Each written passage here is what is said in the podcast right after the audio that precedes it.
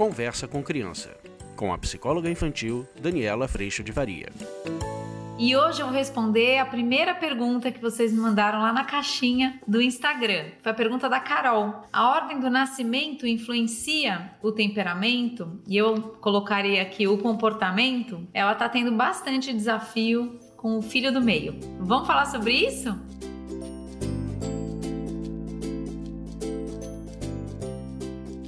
Você pode também fazer parte lá do Instagram, que vira e mexe ou abre essas caixinhas de pergunta. E também fazer download do aplicativo nas lojas de aplicativo. O nome do aplicativo é Daniela Freixo de Faria ou Conversa com Criança, você encontra pelos dois nomes. E também fazer parte dessa escuta do podcast que está nos aplicativos de música. Não posso deixar de te convidar para vir para o curso online. A gente faz todo este caminho de aprofundamento e principalmente do cuidado com a nossa postura como pai pais, que estamos também aprendendo nessa jornada que dura um ano, que a gente tem encontros para pais e mães até três vezes por semana. E se você é profissional e gostaria de cuidar desse olhar mais acolhedor para o atendimento de famílias e crianças, seja você professor, psicólogo, existe também um espaço no curso para tudo isso acontecer. Eu estou te esperando lá, vai ser uma alegria ter você comigo.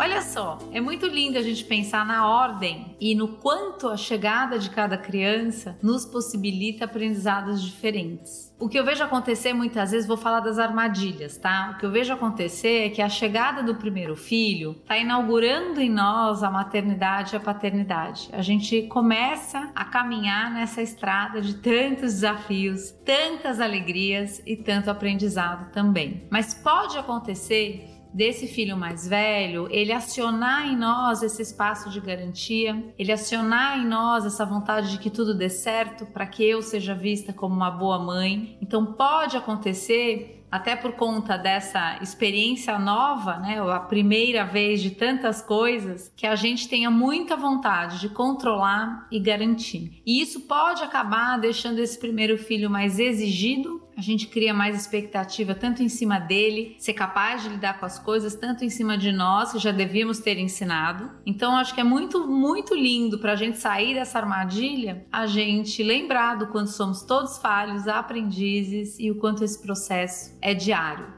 Então, se você vê que você entra em vontade de garantir tudo, de controlar tudo, quase de fazer por eles, né, pelos mais velhos, muitas vezes é porque a gente tem medo da dor que a gente pode viver quando eles doem. E isso pode ficar muito acionado por conta dessas novas experiências, né, as novas idades, a primeira vez de tantas coisas. A gente meio que fica mais vulnerável e nessa maior vulnerabilidade, a nossa tendência é puxar mais a rédea. A outra idade, gente, que também é bastante comum que a gente veja algum tipo de proteção exacerbada são os caçulas. Pode acabar acontecendo desse caçula, e às vezes esse caçula com uma distância de anos muito grande do primeiro filho, o caçula, ele pode acabar ficando num lugar de mais aconchego, no sentido de ser mais atendido, de ser tratado como menorzinho. As duas coisas podem acontecer, né? Um excesso de aconchego. Eu lembro muito de alguns caçulas que só faziam ah, e tinha muita gente para atender, né? Todo mundo já sabia, quer água. Ah, ah, ah. Então às vezes a gente vai ver essa preguiça no desenvolvimento acontecendo, exatamente porque não precisa.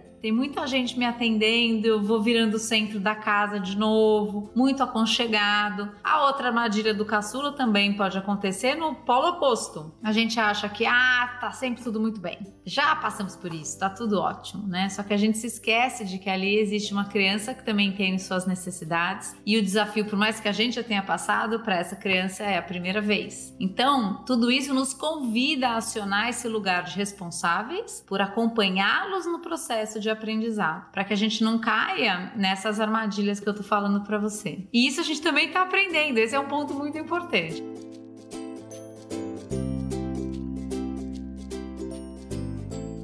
O filho do meio, o que eu costumo observar, e aí é uma questão da minha observação mesmo, tá, gente? Assim, que ele acaba ficando, chega uma hora que ele acaba querendo saber qual é o meu lugar aqui, onde é que eu tô. Então é muito legal que mesmo que a gente tenha dois filhos, ou três filhos, ou quatro filhos, quantos filhos forem, que a gente lembre de que abriu mais canal de amor, mas que ali existe uma pessoa única, com um temperamento único, com necessidades específicas, dentro de um grande caminho de desenvolvimento. O que acaba acontecendo, e é bastante comum com os filhos do meio, é que eles ora estão colando nos mais velhos, ora estão colando nos mais novos. E acabam ficando sem saber o lugar deles. Então é muito importante que a gente respeite a necessidade de cada idade, porque ora esse do meio está sendo exigido a ter mais maturidade, como o irmão mais velho, ora ele está ainda sendo tratado como uma idade menor quando com o mais novo. Então é muito importante que para esse filho do meio, assim como para o mais velho, assim como para o mais novo, a gente compreenda a idade, compreenda que maturidade não vem antes, maturidade vai se ganhando conforme essa criança vai vivendo o processo de aprendizado, que a gente possa olhá-los, apesar de termos vários filhos ou muitos filhos, que a gente possa também entender que ali existem individualidades, o momento de cada um, porque aí vai ficar mais fácil lidar com todas as crianças. Pensando na tua pergunta, Carol, eu tenho tido muitos desafios com o filho do meio. Às vezes eu vejo acontecer tanto com filhos do meio quanto com caçulas, é, na experiência de eu quero saber qual é o meu lugar aqui. Eu quero testar. Então, às vezes eu vou testar, às vezes eu vou do contra, às vezes eu vou entrar em processo, muitas vezes de birra ou de contrariedade, exatamente para eu entender onde é que é meu lugar, se eu sou ouvido. Então, a gente vai ver em alguns momentos o desafio aumentar quando as crianças chegam, tanto as crianças menores caçulas quanto os do meio, a hora que eles começam a se questionar, eu sei tudo que meu irmão mais velho faz. Muitas vezes eu acompanho esse irmão mais velho, muitas vezes eu acompanho esse irmão mais novo, mas e eu? Qual é o meu lugar? E eu gosto muito de uma ideia, eu vivi isso muito com a minha caçula, né? Que era muito isso. Eu nasci já tendo essa mais velha aqui. E de repente eu vou pra escola com ela, a gente janta juntas, almoça juntas, viaja juntas, percebe? Eu não sei onde é que eu sou sem ela, né? Então eu lembro muito a gente começando a pesquisar o que que ela gostava, a caçula, o que para ela era mais legal, qual era a cor preferida, quais eram as atividades que ela mais gostava de fazer. E aí a gente foi criando espaços dessas atividades. Por exemplo, ela adora cozinhar, a mais velha nunca gostou. Então com ela era a hora que a gente ia cozinhar juntas. Então você vai abrindo, quase como nesse grande treino, nesse grande caminho, né? De quem sou eu, o que, que eu gosto, Quais são os meus talentos? O que, que eu tenho para oferecer, né? Como que a gente se relaciona? Porque às vezes nessa história da gente estar tá em família e os filhos às vezes nascerem com idades próximas, a gente vai andando em bloco. E uma hora esse bloco ele precisa, precisa sempre, né? Mas a gente bota no bloco. Mas é importante que a gente olhe que ali existem indivíduos únicos e diferentes e muito amados. E com, aí sim, respondendo a tua pergunta, os próprios temperamentos.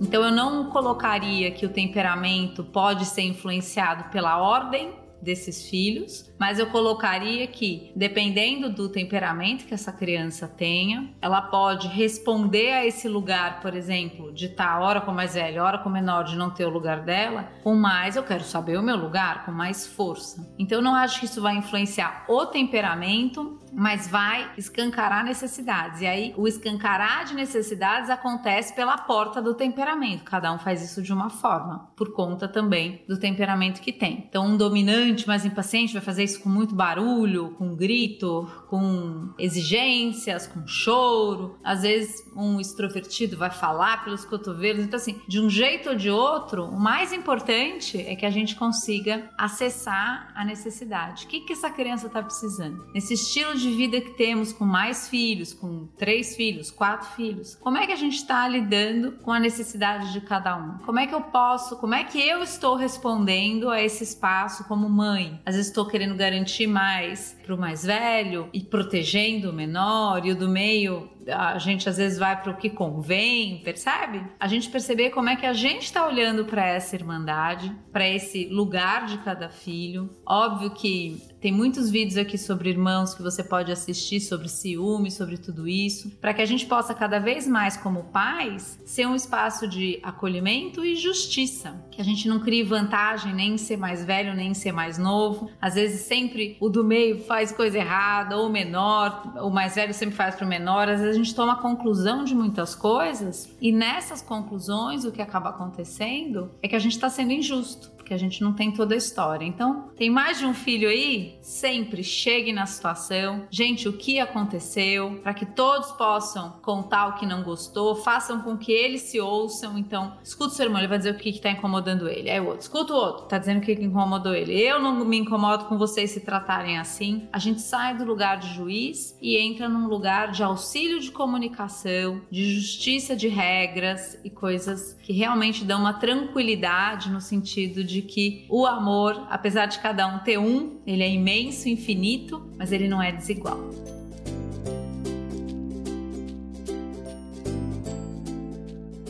Espero que tenha te respondido. A gente vai para a próxima pergunta no próximo vídeo. É muito bom a gente ser família e ter toda essa oportunidade da gente conhecer o diferente. Cada um de nós é um, somos diferentes, mas quanto mais a gente puder se ouvir e se conhecer, mais próximos, com mais compaixão e mais amor, a gente consegue ir construindo esse convívio juntos. Eu agradeço muito a Deus no meu coração por nos dar a oportunidade de sermos família. É um presente, um plano dele com certeza. E eu te vejo na próxima. Agradeço muito a tua pergunta, Carol, e a tua presença, presença de todos vocês. Fiquem com Deus. Um beijo. Tchau.